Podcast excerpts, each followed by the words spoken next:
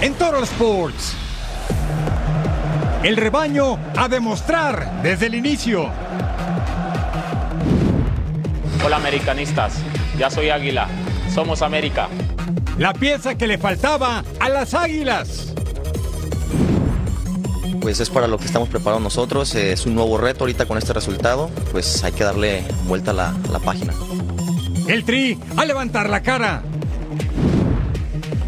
Favorito escena en Wimbledon. Vamos a pegar un gran salto a la mejor información porque ya comienza una nueva emisión de Total Sports.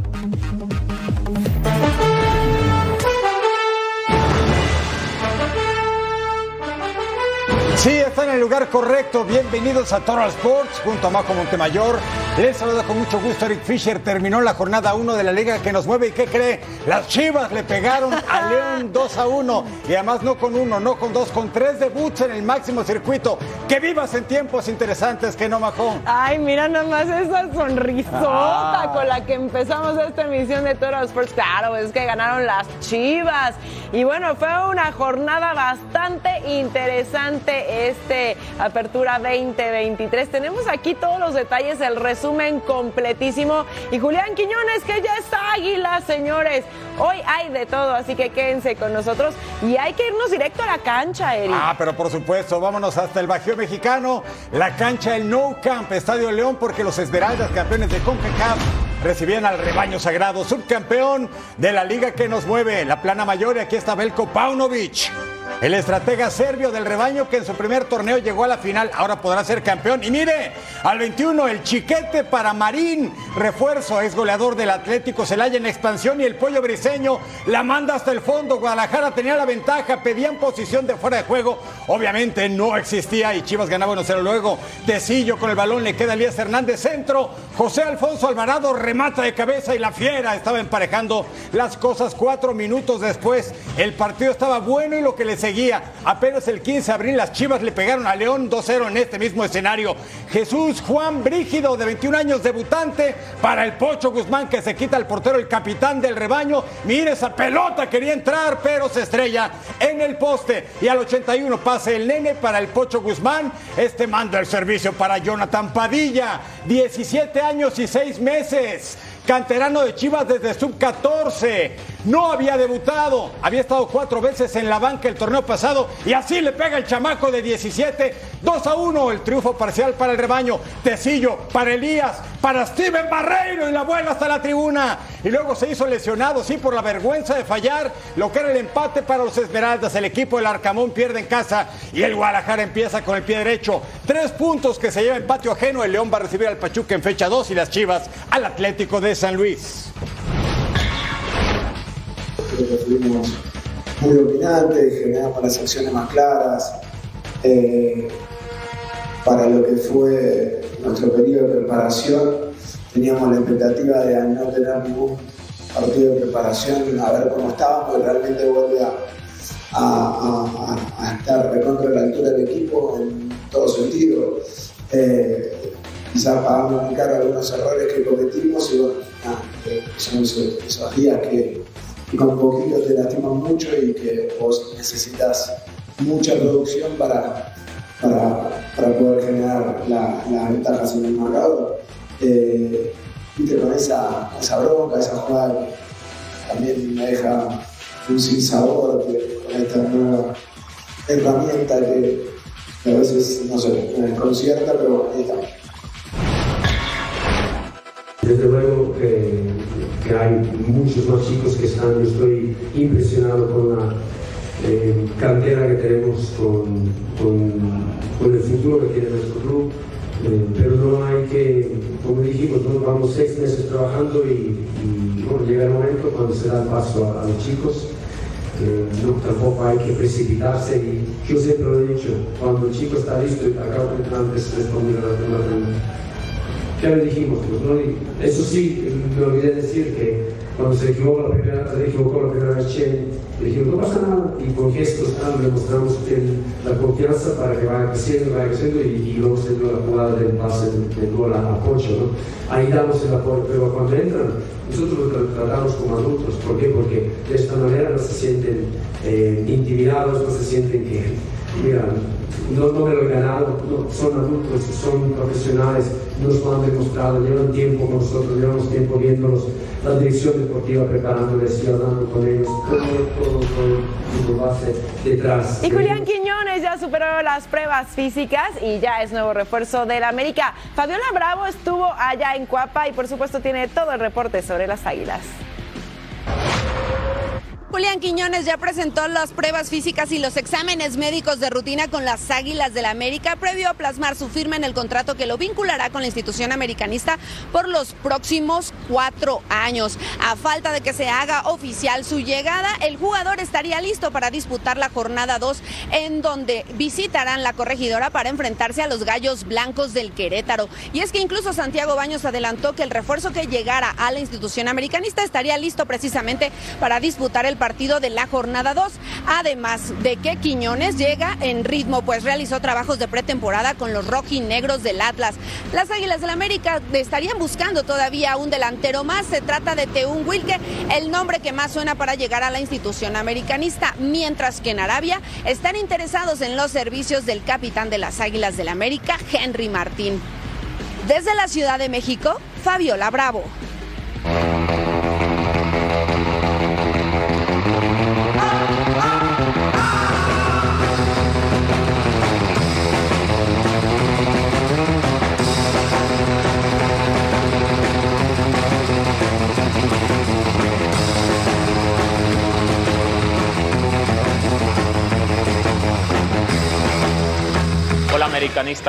Ya soy Águila, somos América.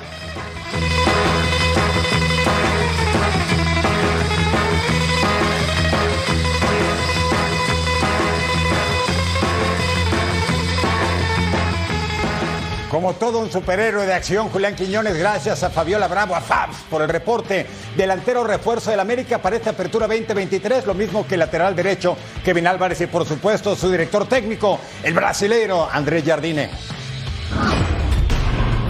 Hablemos ahora de Cruz Azul que comenzó con derrota en la jornada 1 visitando al Atlas. Sin embargo, para el Tuca Ferretti no es motivo para presentar su renuncia. Reconoció que aún espera más refuerzos. Armando Melgar con el reporte.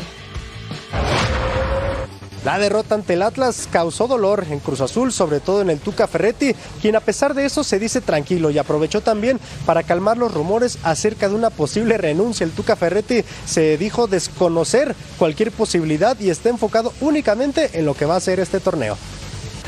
No, no había nada de esto. Preocupación sí. Pues sí, uno quiere trabajar con el plantel lo más pronto posible, ¿no? Al mismo tiempo, el Tuca y muy a su estilo reconoció que la exigencia es máxima y a pesar de que todavía no tiene equipo completo, solamente se habla de estar en la liguilla. Eh, me dijo el ingeniero,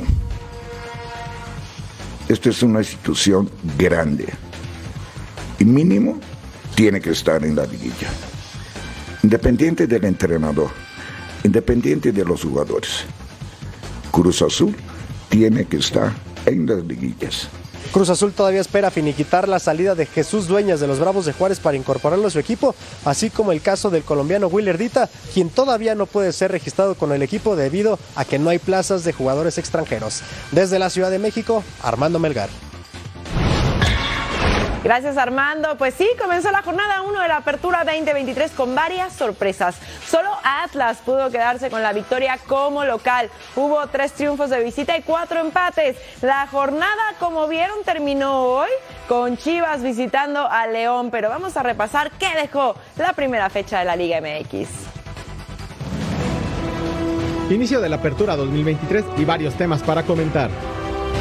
América vio el torneo y cayó de manera sorpresiva 2 por 1 en el Azteca ante los Bravos.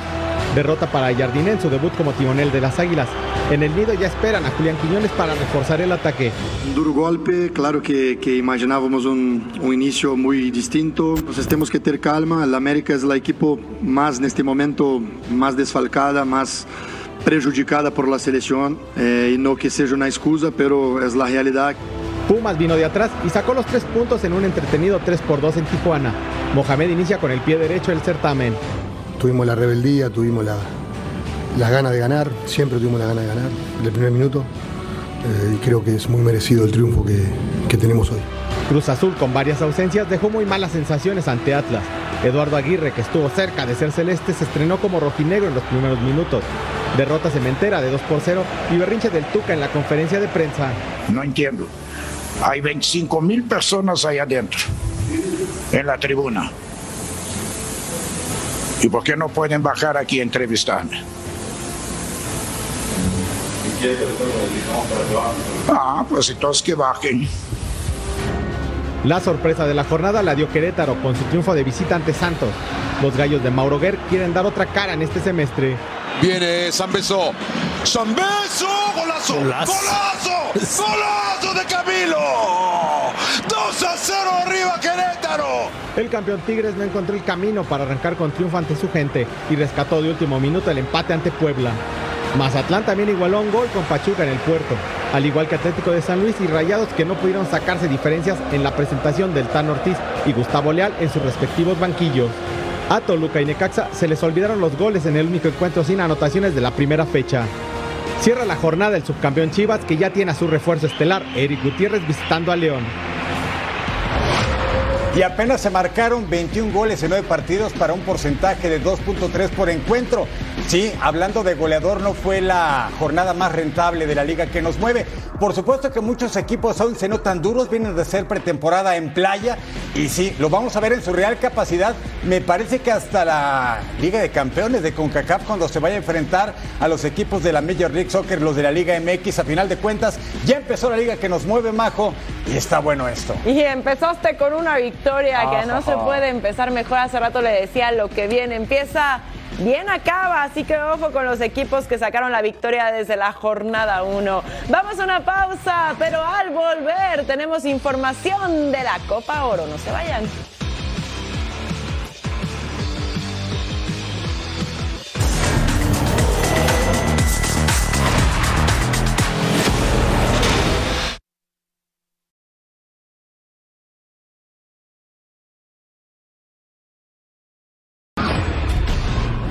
Llegó la primera derrota para México en la era de Jaime Lozano ante la selección de Qatar. El técnico mexicano realizó varios cambios en la alineación para observar otros jugadores y por supuesto dar descanso a la mayoría de su cuadro titular.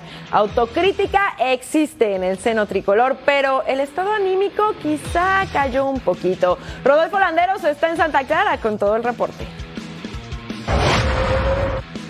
La euforia del Lamborghini evidentemente ha disminuido un poco y esto con, el resultado de 1 por 0, la derrota ante Qatar, ni muy muy ni tan tan, pero de alguna manera dentro de la introspección que hace Jaime Lozano, hay cierto aprendizaje que se recoge de este tipo de, circunstancias y de resultados más allá del funcionamiento del equipo. Vamos a escuchar justamente las impresiones post partido de Jimmy Lozano y a su vez a Carlos Queiroz, técnico de Qatar. Creo que lo hicimos un poco más complicado de lo que era. Y, como dices, a mí no me gusta, nunca me ha gustado, desde que era jugador, una derrota a tiempo, pero es muy cierta la frase. Este, si tenemos que perder a hoy porque pierdes el siguiente y te vas a tu casa. Entonces, eh, así como se los digo, cuando ganamos eh, trato de estar muy tranquilo y ahora que, que, nos toca perder, es verdad, es cuando, cuando más afinas los sentidos y más tratas de, de sacarle provecho a este tipo de, de situaciones. México nos ayudó a entender un poco mejor qué tenemos que hacer en Qatar para, para ser mejores, más, más, competitivos. Entonces no es solamente resultado, es también aquello que el resultado aporta de confianza y de motivación para continuarmos a trabajar en este camino que uh, duro, también muy, muy atractivo, atractivo para nosotros.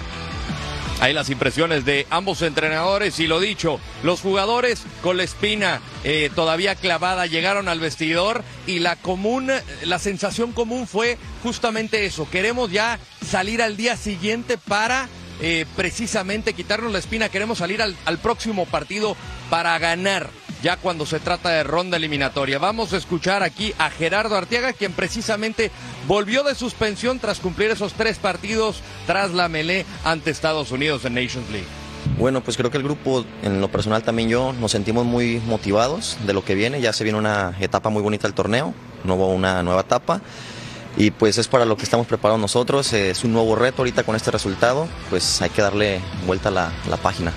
La selección mexicana realizó trabajo regenerativo, al menos los jugadores que tuvieron mayor actividad en el partido ante los cataríes, mientras que hicieron trabajo en cancha en el estadio de Los San José Earthquakes, quienes vinieron, vieron una menor cantidad de minutos, o bien los que no tuvieron actividad en este último partido de la fase de grupos. De regreso con ustedes al estudio. Muchas gracias, Rodolfo. Y de hecho, México recupera para esos cuartos de final al cachorro César Montes en la defensa central. Ya lo podrá poner eh, Jimmy Lozano con Johan Vázquez. Bueno, después de esta derrota ante Qatar, Sir John Laguna pide calma al proceso del Jimmy. Aún hay torneo por delante y partidos deben ser o morir. Ahí es donde debe demostrar México para qué está hecho. Es la columna del millón, John Laguna. Tercer partido del Jimmy Lozano y quisiera comenzar con una sugerencia. Hay que olvidarse ya de lo que pasó con el Tata, lo que pasó en Qatar, inclusive lo que pasó con Diego Coca. ¿no? Sigue mucha gente relacionando y comparando. Esta es la era, la época de Jimmy Lozano. Terminó la fase de grupos, México pierde con Qatar, están cayendo a palos en un partido que la verdad México ya estaba calificado. ¿No es bueno perder? No. ¿Que Qatar quedó último? Sí. Pero también es cierto que tuvo que hacer seis cambios, seis cambios, cambió casi toda la defensa, nada más repite Edson Álvarez, cambió a todos los de adelante. Entonces eso te va a pasar factura de alguna manera. Ahora, si vemos los números, que al final de cuentas pueden ser, no, los números no cuentan, todo lo que ustedes quieran decirme, Qatar llegó una vez y anotó el gol. Mal marcado, todo lo que ustedes quieran, está bien. México llegó mucho, mucho, muchas veces, oportunidades para varios futbolistas y algo de lo que a veces nos ha estado pasando no hubo contundencia. Creo que hay que ser paciente con el Jimmy, yo estoy feliz con él, el mexicano, y esperar y sacar conclusiones después de que acabe el torneo. Si ya después los que mandan dicen que el Jimmy no debe de ser, yo no entendería, eh, entendería por qué, eh, pero ya veremos. Pero ahora vamos a ver qué pasa, ¿no? Viene la época, viene la parte de la eliminación directa, vienen los cuartos de final, después semis y si es que podemos llegar a la final, poder eh, ganarla, ¿no? Porque yo creo que México va a ganar esta Copa Oro. Así que paciencia con el Jimmy, a mí me gusta lo que veo y por favor, hay que apoyarlo, hay que apoyarlo. Saludos. Gracias a Sir John Laguna. Muy cierto todo lo que dice. Así los cruces de cuartos de final en la Copa Oro. Qatar enfrentará al primero de grupo C. México irá contra el segundo del C. El primero del D estará enfrentando a Jamaica y el Team USA estará enfrentando al número 2 del grupo D.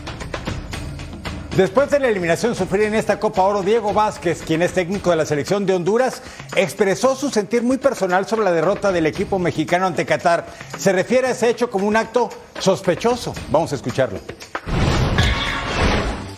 Fuimos de menor a mayor, fuimos creciendo en, estos tres partidos. Eh, lógicamente hoy, como decís, comparto, hicimos el, el mejor partido de, de, estos tres. Creo que por ahí nos merecimos, merecimos un gol más ante Qatar y bueno, estaríamos en la otra, en la otra ronda. Y bueno, lo de México y Qatar tendría que ver el partido, pero la verdad me parece rarísimo eh, viendo el nivel. Y bueno, pero si México no jugó a ganar, los dioses del fútbol le van a pasar factura en el mundial, en todo lo que, en todo lo que viene. Este martes conoceremos a los equipos clasificados del grupo C y D. Aquí tenemos todos los detalles previos a la última jornada de la fase de grupos en Copa Oro y sobre todo, quién será el rival del Tri en la siguiente ronda. La selección mexicana aseguró el primer lugar en el grupo B de la Copa Oro, pero todavía no tiene definido su rival en cuartos de final. El grupo D tiene a Panamá como líder y Martinica tiene en sus manos la segunda plaza para enfrentar a México, pero El Salvador y Costa Rica quieren cambiar la historia. Estar en este grupo significaba medirnos antes de, el otro año, que es la donde empieza la clasificación para el 2026, ¿no? y nos vamos a enfrentar con, con Panamá y con Costa Rica y los demás que están en Centroamérica, pero esto nos da una, una medida eh, de cómo podemos competir con esas selecciones. Martinica confirmaría el cruce con México si vence o empata ante Costa Rica, pero los ticos serán sinodales de los aztecas si vencen a Martinica y Panamá igual ante El Salvador, mientras que los chapines se pondrían en el camino de México siempre y cuando derroten a Panamá y Martinica empate con Costa Rica. La selección mexicana tuvo su peor accionar en la Copa Oro ante Qatar, pero sigue siendo uno de los grandes favoritos para llegar hasta la final. Así el grupo C de la Copa Oro, hasta arriba el país del canal. Panamá tiene seis puntos, Martinica con tres, El Salvador tiene uno y Costa Rica uno. Esos podrían ser rivales de México, ¿eh? Martinica, Salvador o Costa Rica. En fin, hagan sus apuestas. Ah, y en el grupo D tenemos hasta arriba a Guadalupe, seguido de Guatemala, misma cantidad de puntos, diferencia de goles únicamente. La hoja de Maple se quedó en el 3 con dos unidades. Cuba, hasta abajo, no pudo sumar. Próximos partidos para este martes en Copa Oro. Guadalupe, enfrentando a Guatemala, la hoja de Maple, enfrentará a Cuba, Costa Rica se verá las caras ante Martinica. Y Panamá enfrentará a la selección del Salvador. Bueno, Los partidos se programan a la misma hora, el mismo día para evitar suspicacias. Se hacen Copa del Mundo, Copa América, Copa Oro, por supuesto, para que, como el técnico de Honduras, no digan que hay algo ahí medio raro, ¿no? que hay algo amañado. amañado bueno, y Canadá puede aprovechar eh, pues todo lo que está ocurriendo con Cuba, que de hecho pues ya tiene futbolistas desertores, entonces tal vez no sería tan complicado incluso ganar por goleada, ¿no? Sí, Canadá no trae a todas sus figuras, dejaron ir a tres o cuatro elementos puntuales en la selección que sí estuvo en Nations League, pero bueno, en el momento de la definición, quien trate mejor la pelota por 90 minutos se puede llevar el resultado independientemente de la jerarquía. Esa se gana todos los días, la jerarquía. Así es, bien dicho, Eric Fisher. Vamos a una pausa aquí en Total Sports, ya volvemos porque hay que hablar de todo lo que pasa en la MLB. Duelo del 1 y del 2 del oeste de la Americana Astros contra Rangers. Chess McCormick conecta el batazo de Hamron por todo el central para inaugurar la pizarra. Así aplaudanle 1 a 0. Misma entrada, Jainer Díaz. Y sí, señores, adiós, Doña Blanca entre los jardines derecho y central. 2 a 0 las cosas. Houston arriba en la misma entrada. Kyle Tucker iba a llegar al bat. Y en la lomita, Jainer Díaz. Y vamos a ver qué hace Tucker. Batea. ¿Qué cree usted? Sí, un home run con casa llena entre los jardines derecho y central. Corey Jokes, Martín Maldonado y Mauricio Dubón llegaban a home 6 a 0, tercera baja Leodita Veras. Conecta el batazo de home run. Sí, de regalo para los aficionados entre el izquierdo y el central 6 a 2. En la cuarta alta, Alex Breckman. Y pega sencillo al jardín derecho. José Altuve anota. Kyle Tucker a tercera. Alex Breckman a segunda. Lo hacen de manera espectacular. Y entonces ya la pizarra se ponía 7 a 2. Miren qué manera de barrerse. Y llegaba a la octava baja. Corey Seager con el out elevado de sacrificio, jardín izquierdo. Leody Traveras anotaba 10 a 11. Esto se ponía interesante. En novena alta, José Abreu pega el doble al jardín central. Y Cal Tucker llegaba hasta la almohadilla. ¿Qué onda? Se le fue. 11 a 11, estamos empatados. Corre, corre, corre. Y volvemos a empezar en la misma entrada. Chas McCormick enfrentando a Will Smith que estaba en la lomita. Pega doble con línea al izquierdo. Y los Astros le dan la vuelta. Terminan ganando 12 a 1. Estos Chicago Cubs parece que tienen jet lag. Desde que jugaron la serie contra Cardinals en Londres han perdido 6 de 7 juegos. Con hombre en segunda, Cody Bellinger. ¡Corre, corre! ¡Uy! Safe en home. Dansby Swanson llegaba y los Cubs tenían la de la quiniela 1 a 0 en la misma segunda alta con hombre en segunda, Tucker Bankart. Sencillito, el primera base Miller no logró quedarse con la bola y Morel anota 3 a 0 para los Cubs. Tercera alta, hombres en las esquinas, batazo de Nick Madrigal, línea por el izquierdo. Dasby Swanson de nuevo, Christopher Morel anotan 5 a 0. La blanqueada de Chicago sobre el equipo de los Brewers, que están empatados y luchando el liderato de la central de la Nacional con los Cincinnati Reds, que hacía Yelich. Triplete por el derecho, anota Contreras y Yelich llega a la antesala. 6 a 2 el partido, séptima baja, casa llena, Jamal Jones, batazo hacia el central. Y se va hasta la barda. Cody Bellinger, Christian Yelich, Owen Miller y Tapia anotan. Casi, casi se vacían las bases y llegó con el pecho tierra. 6 a 6 el partido, octava baja. Hombres en las esquinas. Owen Miller, elevadito de sacrificio. ¿Qué va a hacer el jardinero? Christian Yelich, viene el pisa y corre. ¿Y va a llegar o no? Sí, llegó tranquilo. Victoria tremenda de los Brewers 8-6 sobre los Cubs. Séptima derrota en ocho juegos. Ya se acerca el All-Star Game. Ya tenemos titulares de la Liga Americana. Jonah Haim de los Texans, también Jandy Díaz de los Rays, Marcus Semien, Josh Young y Corey Seager de los Texans. Y también, mire usted, Mike Trout tenía que estar, evidentemente, Randy Arozarena, el mexicano también, convocado por parte de los Rays, Aaron Judge, como diría Eric Fisher, todos de pie por los Yankees y Shohei Otani, que tenía que estar sí o sí de los Angels.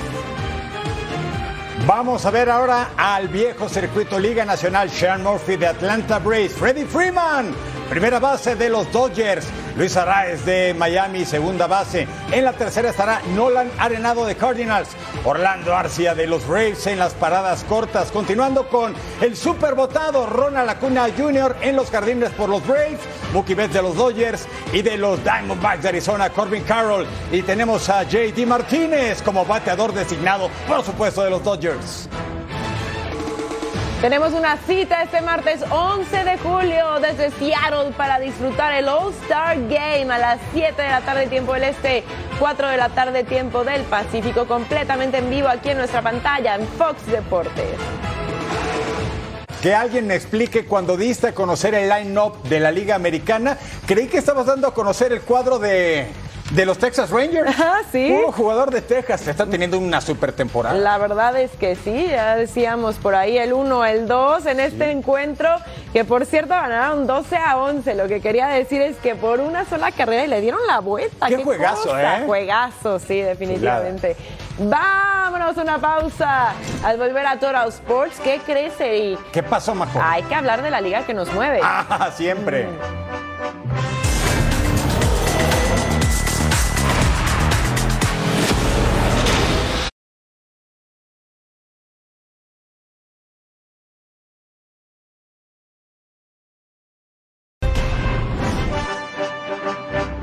El flamante refuerzo de las Chivas Rayadas del Guadalajara, Eric Gutiérrez, se presentó a los exámenes médicos de rigor con el conjunto rojiblanco y así incorporarse a la disciplina del rebaño y estar lo antes posible como opción del medio campo para los dirigidos por Belko Paunovic y su nuevo intento por conseguir el título de liga en la apertura 2023. No necesitaban, me parece, gente en medio campo, pero siempre es bienvenido un hombre de la experiencia del Guti Gutiérrez al rebaño. Vamos a escucharlo.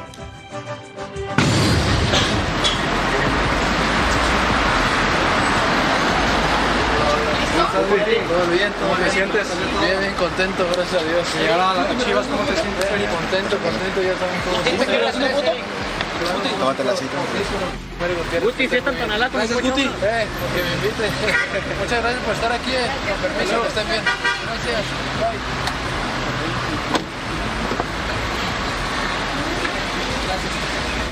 Bye.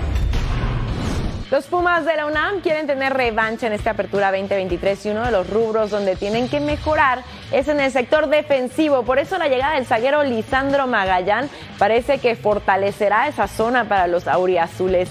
Vamos a escuchar las primeras palabras del argentino. Me siento muy feliz de ser jugador de Pumas. Eh, creo que es un paso muy importante en mi carrera personal. Y bueno, estoy con mucha ilusión y con muchas ganas de, enfrentar estos desafíos que se vienen. Cuando aparece la propuesta o el contacto de Pumas, del interés de Pumas, eh, obviamente con la, familia, pero me contacté con argentinos que han estado en la Liga Mexicana y me han hablado muy bien de- del país, de la calidad de vida, de la liga y bueno, la importancia que tiene Pumas dentro de la liga Creo que esa, esa, esa respuesta la tuve desde el primer momento, no necesité preguntarle a nadie porque es un club muy, muy conocido, con mucha historia, entonces eh, es difícil decirle que no cuando se plantean desafíos así. Mis objetivos es eh, primero ayudar a mis compañeros eh, y, y segundo salir campeón. Eh, es el objetivo personal y seguramente es el objetivo institucional, es el objetivo de, los fanáticos, así que eh, vamos a trabajar por eso. Bueno, transmitirles la alegría que tengo de formar parte de, esta familia y, que esperen esto, de, que voy a trabajar en el, en el día a día, voy a dar lo mejor de mí para ayudar al equipo y para estar bien personalmente, para poder responder y estar a la altura de las circunstancias de este club. El futbolista uruguayo Gabriel Fernández es el quinto refuerzo de Pumas para la apertura 2023. El delantero jugó su última temporada con Juárez. En total, con Bravos marcó 12 goles en 47 partidos disputados. El jugador de 29 años de edad llegará para reforzar la delantera tanto para Liga MX como en los compromisos de Leagues Cup.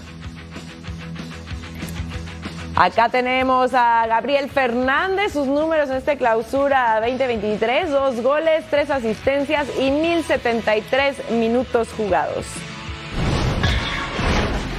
¿Qué pasa con Nicolás Freire? Sigue sin equipo el Pampero, el futbolista de Pumas. Sí fue registrado para el torneo Apertura 2023, pero no entra en los planes del Turco Mohamed y las ofertas aún no llegan por este zaguero. Un equipo de la Major League Soccer estaba interesado en sus servicios, pero la negociación no procedió y ahora todo parece indicar que su futuro estaría en el balompié de su patria, en Argentina. Independiente dicen que está interesado, pero que la cláusula de su contrato tiene un valor bastante alto. Lo que es un hecho es que en Pumas, Nico Freire no seguirá. Uno de los equipos mejor reforzados para la apertura 2023 de la Liga MX es el Atlético de San Luis. Paulina Benavente platicó con dos de sus nuevas estrellas, así que vamos con el reporte de los tuneros. Tras haber empatado en el arranque de la apertura 2023 ante Rayados de Monterrey, Atlético de San Luis ya trabaja en su siguiente rival, Chivas de Guadalajara. Esta mañana comenzó el trabajo para dicho duelo y también el primer entrenamiento de sus dos nuevos refuerzos, el francés Sebastián Salemunch, así como también Benjamín Galdames, con quienes platicamos este día. Estoy muy encantado de estar aquí, la verdad. Yo, quiero agradecer al club para, para darme esta oportunidad y voy a intentar a hacer lo, lo más posible para, para ayudar al equipo. La verdad, eh, muy cómodo. eh, llegar al club me he sentido muy bien. El sábado, el recibimiento de la gente, la verdad que fue muy lindo. Estoy muy agradecido por eso.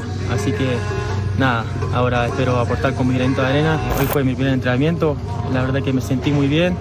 El equipo juega muy bien, así que nada. Y a largo plazo, obviamente que el de todo, de todo jugador que pelea los puestos de arriba. Tanto Benjamín Galdames como Sebastián Salimunch opinaron que la Liga MX es una liga competitiva y que el estar aquí los hará crecer como profesionales. Desde San Luis Potosí, Paulina Benavente. Gracias, Paulina. Los cañoneros de Mazatlán también confirmaron nuevo refuerzo para el Kraken. Se trata del defensa argentino Lucas Meroya, de 28 años, que llega procedente del club Atlético Huracán. Venga, Globo y Quemeros en su país. Meroya disputó 22 encuentros en la última temporada con este equipo del Globo del Parque Patricios, donde incluso portó el gafete de capitán en un par de ocasiones. Así que el conjunto de Mazatlán fortalece su zona defensiva con este zaguero argentino. Todo parece indicar que es cuestión de horas para que los Bravos de Juárez confirmen la llegada de un nuevo atacante. Se trata del seleccionado mexicano sub-23 Luca Martínez Dupuy, que actualmente juega para Rosario Central en Argentina. Tendría todo acordado para llegar al conjunto de la frontera tras haber estado en la órbita de Chivas y de América como posible fichaje. Y bueno, ¿quién es Luca Martínez Dupuy? Su equipo actual Rosario Central tiene 22 años y es México-Argentino. Y este sábado tendremos en la pantalla de Fox Deportes a los bravísimos de Juárez, que vencieron en la fecha 1 a las Águilas del América en patio ajeno. Y a quien enfrentan nada menos que al campeón del balompié mexicano, Tigres. A las 7 de la noche, tiempo del Este, 4 Pacífico en vivo, ya sabe dónde, en Fox Deportes. ¿Y qué creen los boletos para el partido entre LA Galaxy y LAFC que se celebrará el 4 de julio en el Rose Bowl Stadium? Están agotados. Se espera que la vigésima edición del Clásico del Tráfico imponga un nuevo récord de asistencia de la MLS. El actual se consiguió en el partido entre Galaxy y Charlotte el 5 de marzo del 2022 con un total de 74.479 aficionados. Al terminar el encuentro habrá espectáculo de fuegos artificiales.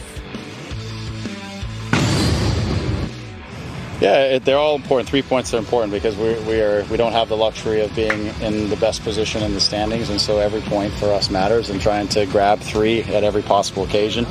Uh, you know, in, in, general, there's there's some some we're pleased a bit that the last five are unbeaten. We probably feel like we we should have picked up a few more points. Eh, creo que es un partido pues eh, que ya pues hacía meses que teníamos ganas de jugarlo, por lo que pasó pues no se pudo jugar y la verdad que con muchas ganas con mi familia aquí y la verdad que es un evento importantísimo y que creo que el Galaxy está preparado para afrontarlo. Es verdad que no llevamos cinco partidos sin perder, pero tampoco sin ganar.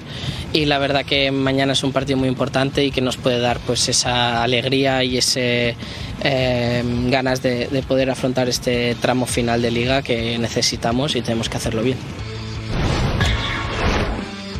We recover some players that could help us. Uh, and then we have to erase what happened in Dallas and just focus on the next game. Uh, will be a beautiful environment, beautiful show. Uh, I hope we could uh, beat uh, uh, amount of uh, fans uh, for, for a game at this stadium. It would be amazing for, for everyone. Then we have just to think and focus about it. Bueno, para anotar los partidos de este martes en la MLS, el Inter Miami que le urge ganar enfrentando a Columbus Crew. Orlando City estará enfrentando a Toronto FC Dallas va contra DC United. Colorado contra los Timbers y LA Galaxy contra LAFC, el plato fuerte de este martes.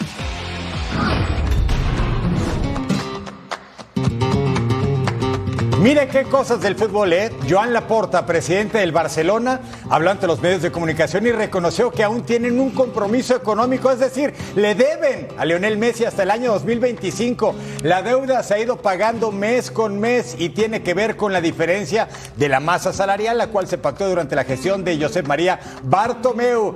El Barça debe, no niega, paga, no tiene. Hasta el 2025 le estará pagando mes a mes a Lionel Messi. Lo que, aún se debe es lo del diferimiento de la mesa salarial que, se, que estableció la anterior directiva, que hay unos pagos establecidos que terminan en el 2025.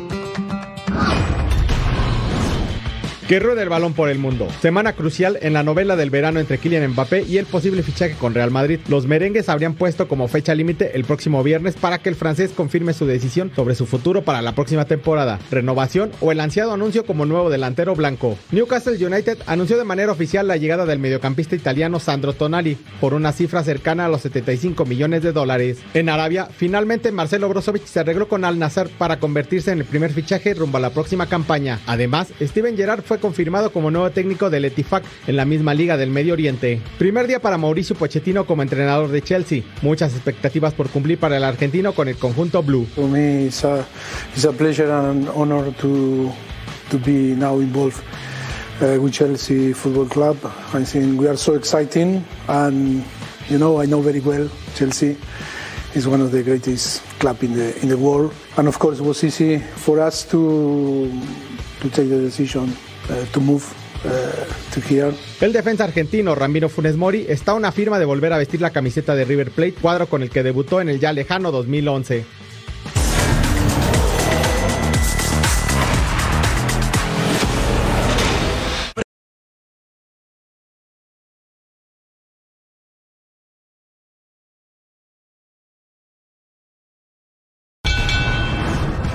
Campana y nos ponemos los guantes. Oigan, el estado de Texas sigue dando buenos referentes del boxeo. Uno de ellos es Virgil Ortiz Jr., quien platicó para Toro Sports y su misión de este fin de semana es celebrar en San Antonio una victoria por el Campeonato Mundial de Peso Welter. Está invicto con puros knockouts. Escuchemos a Virgil Ortiz. El norteamericano Virgil Ortiz tiene su primera batalla por título mundial. El invicto de Grand Prix enfrenta este sábado al lituano Eimantas Stanionis por el cinturón welter de la AMB. I, I definitely expect a, a very action-packed fight. It's it's going to be entertaining from start to finish. Uh, you know, he's a come forward fighter. You know, so it's uh, our, our styles are kind of made for each other. You know what I mean? So it, it's going to be a good night of boxing. Virgil es experto en el knockout. Su brazo derecho ya hizo caer a 19 rivales por la vía rápida. Sin embargo, la estrategia de Virgil será distinta para esta ocasión. Ortiz sabe que no será fácil hacer caer Stanionis. Uh, you really don't know until you're inside the ring. Uh, I'm gonna do my best to stay in the game plan. I'm gonna listen to my corner and um, just just do what feels right. You know, because like I said, you don't really know until you're in the ring, but once you're in there and you know, then, then you know. San Antonio vivirá una pelea donde se juega más que un título mundial. Ambos gladiadores van invictos en su carrera, por lo que después de la pelea, uno de ellos tendrá que lidiar con una mancha en su récord profesional. El tenis se viste de gala con el inicio del torneo de Wimbledon y Novak Djokovic arrancó la defensa de su título después de coronarse en el 2022. El serbio campeón esta temporada en el Open de Australia y Roland Garros sigue jugando y ganando a lo grande. El número 2 mundial defensor de la corona ha debutado este lunes con victoria ante Pedro Cachín por 6-3, 6-3 y 7-6 en 2 horas y 12 minutos. A la evidente diferencia de ranking 2 por 68 y de estatus también 94 títulos a cero, se unía el hecho de que Djokovic es el actual ogro sobre hierba, mientras que Kachin apenas jugaba su segundo partido como profesional en césped. Y vamos con otro de los grandes favoritos, Casper Ruud, el noruego número 4 del planeta. Vive un gran momento y en su presentación lo dejó de manifiesto en este césped eterno de Wimbledon. Triunfo sobre el francés Laurent Locoli en cuatro sets, el sembrado 4 del certamen. Venció al galo con parciales de 6-1, 5-7, 6-4 y 6-3. Así que Casper Ruud sigue adelante como una de las importantes amenazas de Nol de Alcaraz de Tsitsipas. En este Grand Slam venció al 199 del Orbe en cuatro sets. Otro top 10 del torneo, el ruso Andrei Rublev hizo válidos los pronósticos y derrotó al australiano Max Purcell en sets consecutivos. Los parciales a favor de Rublev fueron de 6-3, 7-5 y 6-4 en encuentro que duró poquito más de una hora y media para que el europeo consiguiera su triunfo 32 en lo que va de la temporada en la ATP. Y tenemos actividad en la rama femenil en Wimbledon, la número uno del mundo, Iga Swiatek. No tuvo dudas para vencer a su rival, a Zulin. La polaca de 22 años llegaba así concentrada a la pista central de Wimbledon y dio cuenta de su rival asiática con parciales. Mire usted, un partido rápido, 6-1 y 6-3. Viatek había externado antes de comenzar Wimbledon la ilusión de hacerse con su primer certamen en este pasto tras conquistar el abierto francés de Roland Garros. Veremos si puede lograrlo. Llegó a octavos en Australia, pero ya ganó los eventos de Doha y de Stuttgart y ahora va por Wimbledon.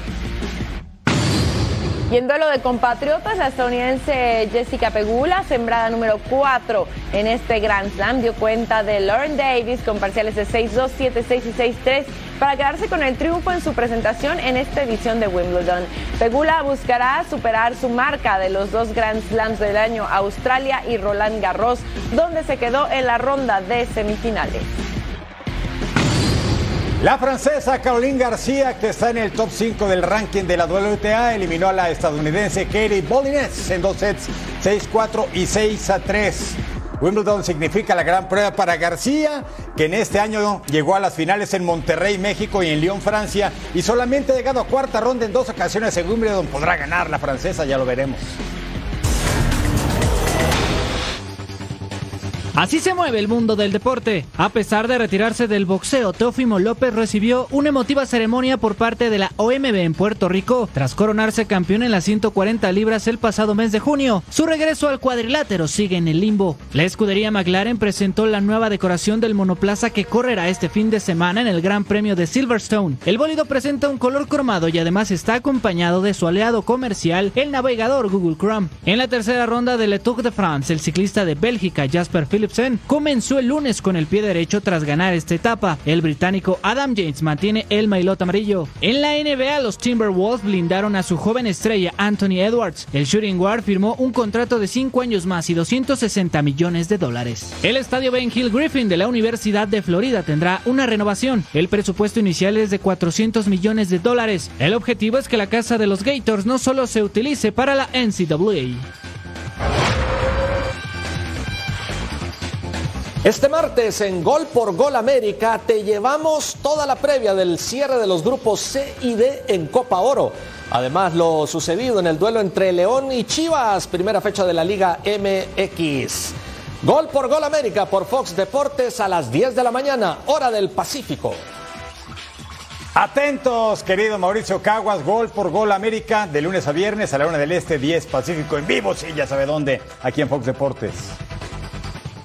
Ah, imperdible, la verdad. Tenemos una cita en Gol por Gol América y por supuesto en Total Sports para que demos un repaso por todos los deportes y todo lo que tienen que saber. Nos tenemos que despedir ya, Eric. No quisiéramos, pero hay que hacerlo. Pues siempre sí. llega el momento. Pero siempre regresamos, no pasa nada. Claro. Eso. A nombre de Majo Montemayor, Eric Fisher y este gran equipo que usted no ve, pero que hace un trabajo magnífico. Nos vemos en la siguiente emisión de Total Sports.